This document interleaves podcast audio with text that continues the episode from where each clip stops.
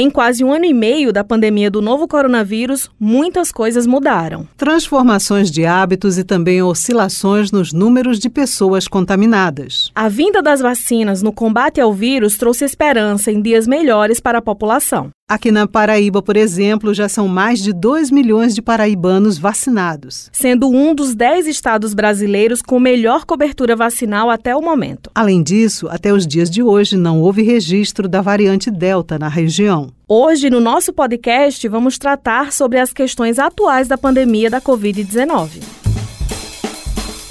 Olá, eu sou Ivina Souto. E eu sou Beth Menezes. Este é o Redação Tabajara, seu podcast que vai muito além da notícia.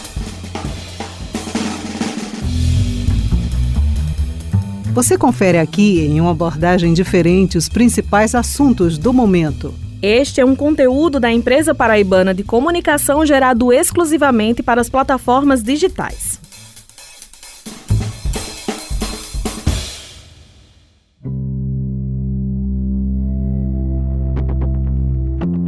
O Brasil chegou nas últimas semanas a mais de mil casos confirmados da variante Delta do novo coronavírus, apontam dados reunidos pelo Ministério da Saúde. Ao todo, são mais de 40 mortes em decorrência da Delta no país, número que, por sua vez, é 13% maior do que os 36 óbitos registrados até semanas atrás.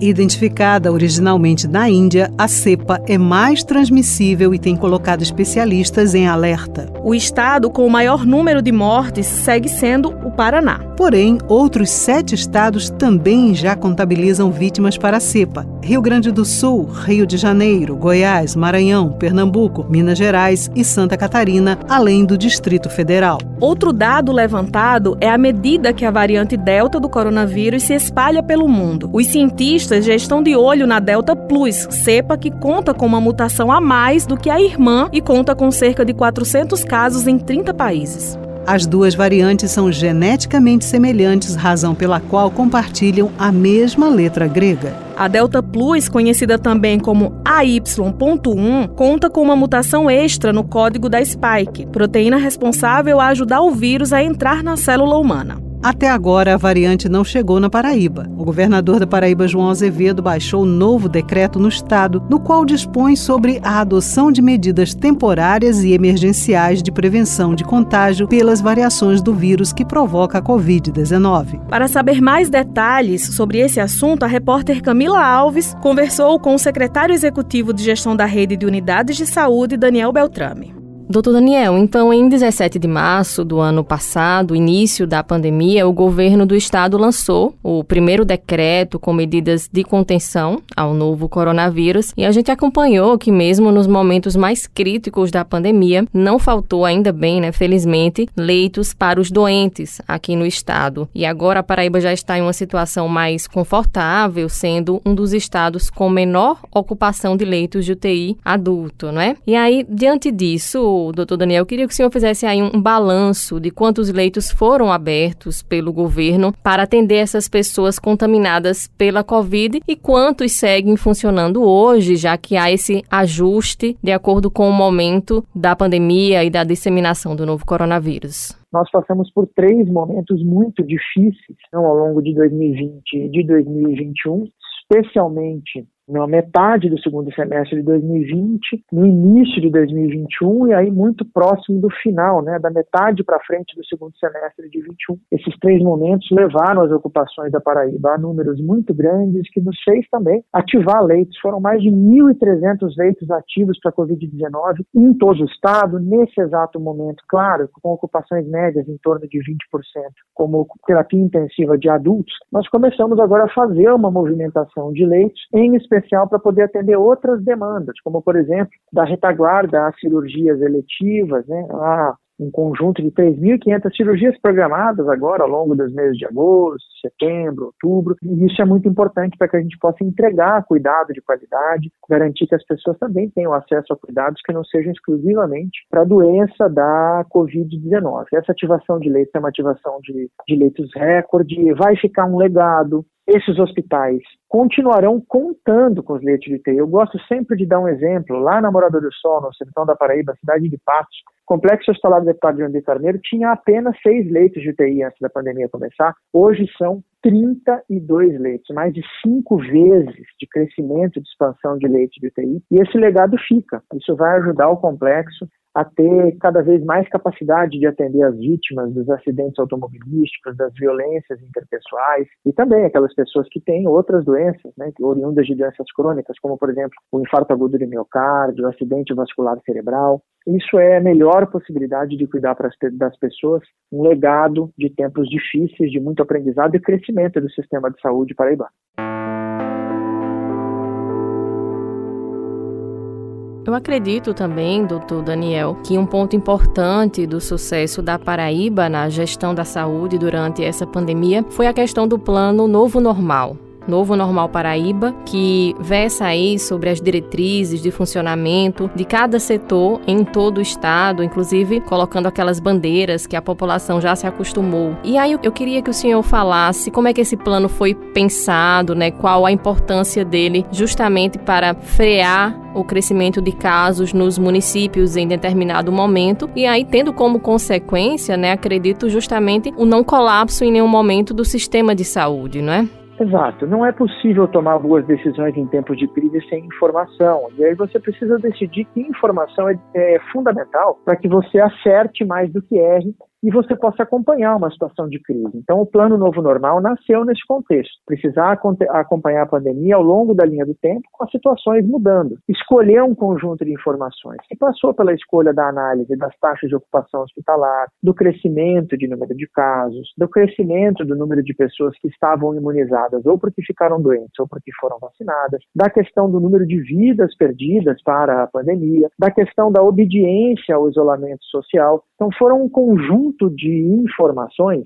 que nos ajudaram a, juntas, reunidas, traçar um perfil para cada um dos 223 municípios da Paraíba. E, além disso, né, nos ajudaram também a acompanhar isso ao longo do tempo. Níveis diferentes de risco, vermelho, laranja, amarelo, verde, é, foram nos permitindo traçar estratégias, não só para uma cidade, é, mas também para uma região, mas também para uma macro-região, que isso nos permitiu 31 quinzenas de observação, fazendo as análises desde junho de 2020, né? Então virou um grande observatório, um grande painel da pandemia. Então o plano novo normal, eu acho que também é uma contribuição que a Paraíba deixa para o Brasil sobre como também fazer um gerenciamento de crise. E a gente não parou ainda não. A gente ainda segue agora com os esforços para monitorar a retomada das atividades da rede pública, presencial, e também vai ter acompanhamentos por meio de inquéritos sorológicos. E também nós estamos tentando agora trabalhar com a instalação da pesquisa do Observa Sertão, onde a gente vai tentar acompanhar algumas variantes do coronavírus, especialmente no sertão do estado, a partir de uma estratégia também de esforço vacinal. E falando em vacina, doutor Daniel, a logística criada pela Secretaria de Saúde para a distribuição desses imunizantes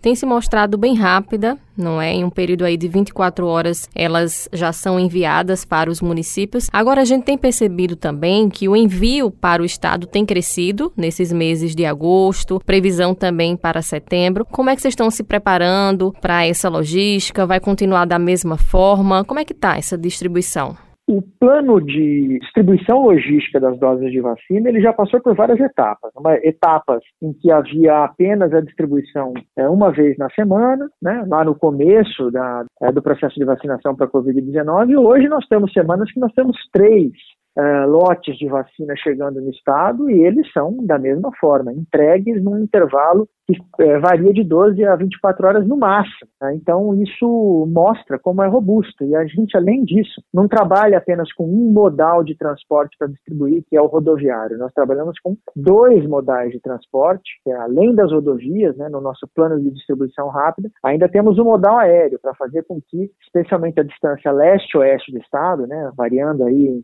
350 350, 400 quilômetros possa ser cumprida com as aeronaves da Casa Militar, agora também do Bombeiro é, Militar da Paraíba, né, que a gente possa fazer essa distribuição o mais rápido possível, no mesmo dia de chegada, de preferência, a gente poder ter a capacidade de preparar as, vacinas dos 223 municípios e em um intervalo muito curto fazer com que elas cheguem a esses municípios para que possam ser aplicadas. E a gente comemora muito, né, doutor Daniel, essa chegada das doses, ao ver também nossos familiares, colegas de trabalho sendo imunizados. Eu já fui imunizado também. E mas de uma forma geral, né, a população como um todo tem se mostrado assim ansiosa para se vacinar, tem buscado essa imunização? Isso é muito interessante, porque o brasileiro está dando uma lição para o mundo. É muito interessante isso. Como o brasileiro é, em sua maioria, um entusiasta da vacina, é, em sua maioria, uma pessoa que quer se vacinar, e é impressionante, inclusive, nesse momento, quando a gente vai estar vacinando uma população mais jovem, como os jovens, inclusive, criaram um engajamento, produzindo. É, paródias, memes, mensagens de incentivo, é, de incentivo à vacina. Isso combina muito com essa nossa, é, esse nosso DNA, esse nosso registro, essa nossa assinatura como população. Da onde vem isso? Olha, nós brasileiros, quando nós nascemos, poucas horas depois que nós nascemos, nós já recebemos vacinas, recebemos lá a vacina BCG para tuberculose, a vacina para hepatite B. Faz parte do ser brasileiro ser vacinado. Então isso para nós é muito natural. E falando ainda né, em vacinação, a gente acompanhou que a Paraíba conseguiu atingir, agora em agosto, o índice de mais de 50% da população vacinada com pelo menos uma dose de imunizante contra a Covid-19. E aí eu queria saber se isso tem contribuído para a redução dos índices de internação hospitalar, né? Qual a relação dessas duas coisas? Tem uma total relação. Se a gente analisasse a cobertura de primeiras doses só entre as pessoas com mais de 18 anos, nós já teríamos agora, nessa lógica do mês de agosto, coisa próxima de 74%.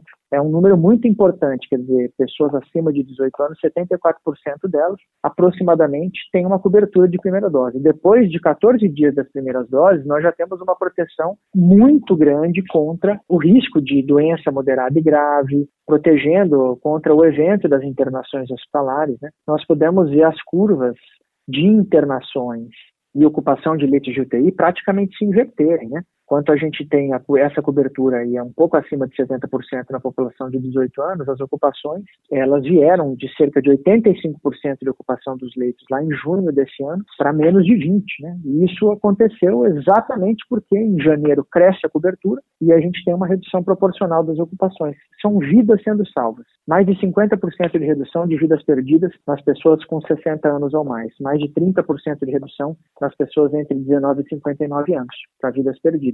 São as vacinas que fazem isso. Então, analisando hoje, doutor Daniel, a pandemia aqui na Paraíba, a gente comemora esses índices de vacinação que têm aumentado, a redução muito importante na internação hospitalar, mas existe também aí no mundo, no nosso país e também acho que já na região Nordeste, um medo, um receio da variante Delta. Então, quais são as expectativas sobre a pandemia daqui para frente? Como é que o senhor analisa todo esse cenário de hoje, projetando também lá na frente? Os ciclos de pandemia, eles normalmente duram cinco anos. O que, que eu estou querendo dizer com isso? Entre a doença chegar, ser muito agressiva e até a gente conseguir estabilizá-la, normalmente de forma muito mais rápida. Demoraria muito mais tempo do que cinco anos se a gente não tivesse conseguido desenvolver vacinas, boas vacinas, vacinas seguras, na velocidade que a ciência conseguiu desenvolver. Mas quando eu falo cinco anos, eu estou considerando 2020, 20, 21, 22, 23 e 24 o quanto mais nós soubermos nos manter protegidos para evitar que o vírus pule de uma pessoa para outra, melhor serão as nossas condições de todo dia e elas não pararão de melhorar até um momento em que o novo coronavírus se comporte como um vírus parecido com o vírus da gripe, que é esse que a gente está acostumado, da gripe comum. Então, vai haver uma transição, uma mudança da situação de pandemia, doença em todo o canto do mundo, para uma situação de endemia. Isso sai da condição, como eu disse, de doença em todo o canto do mundo a todo momento, para doença em algumas regiões do mundo, ou parte importante das regiões do mundo, em alguns momentos, como por exemplo é a situação da gripe. Tem muito mais gripe nos períodos de inverno, estações mais frias, mais chuvosas, onde as pessoas estão mais juntas. E à medida que a ciência também avança, desenvolvendo ainda mais as vacinas, a gente vai colocando o vírus sob controle, mas a gente não pode deixar de fazer a nossa parte. Para que a gente chegue em um dia em que é, o novo coronavírus ficar, ficará sob controle, agora é importante que a gente entenda. Não pode abandonar o uso de máscara em hipótese nenhuma. Quem disser o contrário, infelizmente está equivocado e a ciência vai provar que está equivocado não podemos nos aglomerar excessivamente. Não é tempo de estádio, não é tempo de festividades, Réveillon, Carnaval, não é tempo de grandes encontros. É um equívoco fazer isso, porque é tudo que o vírus quer que a gente faça. E também não é tempo de negar que as vacinas não nos ajudam. As vacinas são o nosso passaporte para dias melhores como nosso destino certo.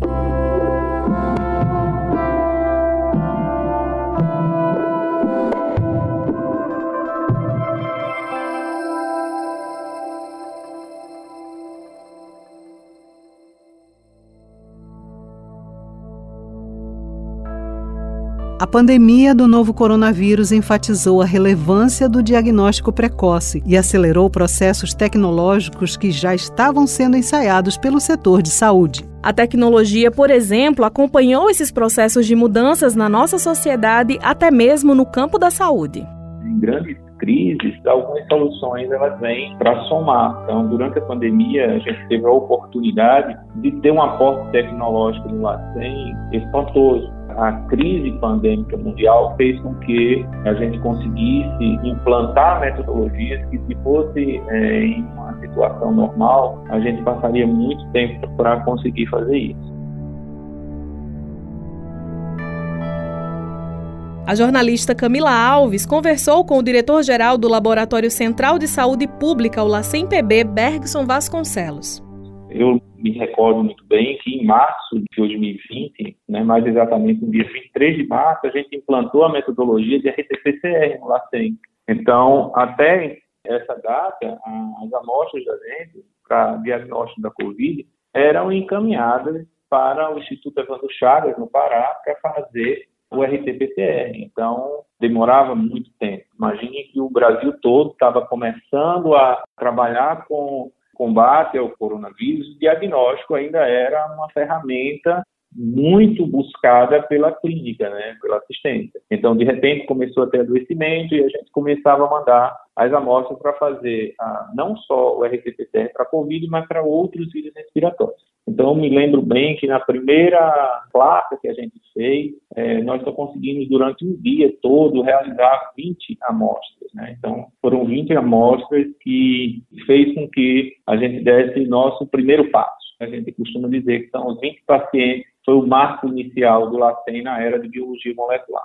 E isso foi no início da pandemia, não é? Em março de 2020. Em março. A pandemia historicamente, a gente viu né, que começou em janeiro, foram os primeiros casos suspeitos, fevereiro foi o primeiro caso confirmado, e aí, março, dia 23 de março, o LACEN começou a produzir, dentro do, da sua estrutura, o primeiro diagnóstico por RT-PCR. Ainda no mês de março, ah, houve a necessidade de se formar parcerias, e essas parcerias elas precisam ser exaltadas, né, que a gente teve parceria com a Escola Técnica de Saúde e o Laboratório de Biologia Molecular da USPB, né, a gente se juntou, as equipes de biólogos, biomédicos, bioquímicos, farmacêuticos, gente fez, um, uma força-tarefa, e aí a gente começou a trabalhar, aumentar esse número de, de exames. Cada um dentro de suas possibilidades, a gente ainda tinha uma equipe de biologia molecular muito pequena, né? Uma, nosso time de biologia molecular era muito pequeno ainda, mas a gente já estava selecionando essas amostras e fazendo. Em março,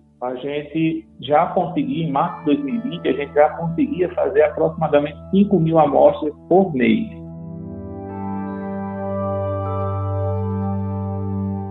É interessante, né, esse dado que você traz, porque ainda no primeiro mês vocês conseguiram esse salto, né, de 20 testagens dia para 5 mil. Vocês realmente tiveram que correr contra o tempo, né? Eu queria que você dissesse também hoje de quanto é já a capacidade de vocês dia de realizar essas testagens e se a demanda ela tá semelhante àquele início de março, como é que está o fluxo hoje? Depois disso, que a gente começou a realizar essas amostras, a gente teve contratualização de alguns profissionais, houve um chamamento público, né? o governo do Estado fez um chamamento público emergencial para a Covid, então a gente conseguiu selecionar 14 colegas para vir trabalhar com a gente. Essas pessoas a gente pegou praticamente cruas e fizemos elas aqui dentro do LACEN para poder trabalhar a metodologia. Começamos a fazer aquisição também de alguns aparelhos, já dessa vez em automação. Isso favoreceu que a gente tivesse condições de melhorar a performance da gente de análise de resposta. E o que foi um marco fundamental foi a visão e a sensibilidade do governo do Estado, principalmente do Dr. João Azevedo, que visitou né, o LACEN, as instalações do LACEN, ele viu que tinha um time de força, de potencial lá dentro, mas a gente não tinha estrutura física para poder realizar a demanda que a gente tinha. E, a gente, e ele conseguiu, junto com o doutor Geraldo Almeida, doutor Daniel Beltrão e doutora Renata, visualizou que ah, esse estado pandêmico ia demorar alguma coisa, né? a gente estava diante de um uma emergência de saúde pública, e ele tomou a decisão de realocar o LACEN aqui para a Avenida Camilo de Holanda. Então, essa, esse foi um grande marco, que fez com que o LACEN saísse não só potencializar sua Covid, mas também todos os outros agravos e diagnósticos que estão associados à Covid. Outro grande marco que a gente tem é que, por sensibilização do próprio Ministério da Saúde, o próprio Ministério da Saúde viu que a necessidade que a gente tenha de conhecer as cepas circulantes, os micro-organismos circulantes no nosso estado. Então, estaremos, se Deus quiser, até final de setembro recebendo nosso sequenciador. Então, o nosso sequenciador virá para que a gente consiga fazer o monitoramento das cepas aqui dentro do nosso estado. Então, esse monitoramento se faz necessário para que a gente consiga entender como é que está se movimentando o vírus no estado e a gente consiga sinalizar para os órgãos de vigilância como a gente pode trabalhar melhor, qual a melhor estratégia para controlar e combater esse vírus. Então, em um ano depois, a gente está aqui em agosto, né? agora, mês de agosto, 25 de agosto, faz um ano que a gente está trabalhando na nova sede e hoje a gente já tem um fluxo de amostras bem definido. Em dezembro de 2020, a gente já estava realizando aproximadamente 23 mil amostras mês. A gente teve um pico em março de 38 mil amostras mês. Então, tinha dia que a gente recebia aproximadamente 4 mil amostras por dia. Claro que isso vai depender muito do movimento ou do ciclo de contaminação e recontaminação das pessoas. Então, quanto mais amostras chega aqui, a gente tem uma capacidade. Nossa capacidade hoje é de rodar tranquilamente 3 mil amostras dia. Então, a gente saiu de março de 2020 de 20 amostras para agosto de 2021, com a capacidade de rodar 3 mil amostras por dia. Então, nosso total acumulado hoje de teste, para você ter uma ideia, é de é, mais de 294 mil testes realizados. Então, um único laboratório realizando no estado todo, com aproximadamente 15 profissionais, a gente conseguiu é, chegar a essa marca de 294 mil, para ser mais preciso, testes realizados para a Covid. Que bom, né, que a gente sabe que esse legado e esse ganho que o LACEN teve como laboratório central da Paraíba durante a pandemia vai perdurar aí para as próximas gerações. E para finalizar, eu queria que você falasse um pouco sobre as pesquisas importantes e publicações que o LACEN faz. É outra face aí do trabalho de vocês, não é? Nós, durante a pandemia, a gente viu a necessidade de produzir, né, que é uma das vertentes do laboratório, é legado científico. Então, a gente precisa fazer essa produção científica funcionar e a gente precisa deixar legado científico para que as as gerações futuras se espelhem no que a gente está fazendo e tomem também algumas decisões embasadas cientificamente. Então, nós criamos aqui no LACEN um núcleo que a gente chama Núcleo de Educação e Pesquisa, e juntamente com os parceiros, a exemplo que eu falei anteriormente, da Escola Técnica Federal, é o Laboratório de Biologia Molecular e o Laboratório da Escola Técnica em Saúde Pública, a gente conseguiu isolar o primeiro caso né, de reinfecção, né, ainda em dezembro, a gente fez essa identificação e essa confirmação do primeiro caso de reinfecção na América Latina, né, que foi aquele que foi amplamente divulgado em rede nacional e internacional, inclusive até com publicações internacionais, né, então foi uma coisa que deixou todo mundo muito feliz por ter contribuído com isso, né, então é, participamos também de inquéritos epidemiológicos, foi feito um inquérito epidemiológico para a gente ver como estava o comportamento do vírus no nosso estado. O LACEN também participou diretamente com, com órgãos, com parceiros é, dentro do governo do estado, a exemplo do Hemocentro, na pesquisa de plasma de convalescente, né, que foi uma pesquisa muito legal em parceria com o LACEN, Hemocentro e também o FPB. Então, estamos caminhando nesse sentido de sempre aprimorar, em nenhum momento, apesar da pandemia, deixamos de fazer, de executar treinamentos, capacitações para a rede de laboratórios de saúde dos municípios, né, alguns agravos que não passavam pela Covid, sempre procuravam a gente, a gente dava resposta. Então, são legados que a gente tem, exemplos que a gente conseguiu crescer com a crise, né? Então, a crise fez com que a gente conseguisse enxergar e conseguisse desenvolver algumas ações que vão ser muito positivas lá na frente. No Brasil, são 7 milhões de pessoas que não foram tomar a segunda dose da vacina. O ministro da Saúde, Marcelo Queiroga, voltou a chamar a atenção da parcela da população brasileira que não tomou a segunda dose da vacina contra a Covid-19 e, dessa maneira, não completou o esquema vacinal. Vale lembrar que a vacinação é a única forma de combater o coronavírus, junto com o uso de máscara e as medidas estabelecidas pelos protocolos sanitários. Então, se você tomou a primeira dose, fique atento ao prazo de tomar também a segunda dose. Isso irá ajudar a combater a proliferação da Covid-19 no Brasil.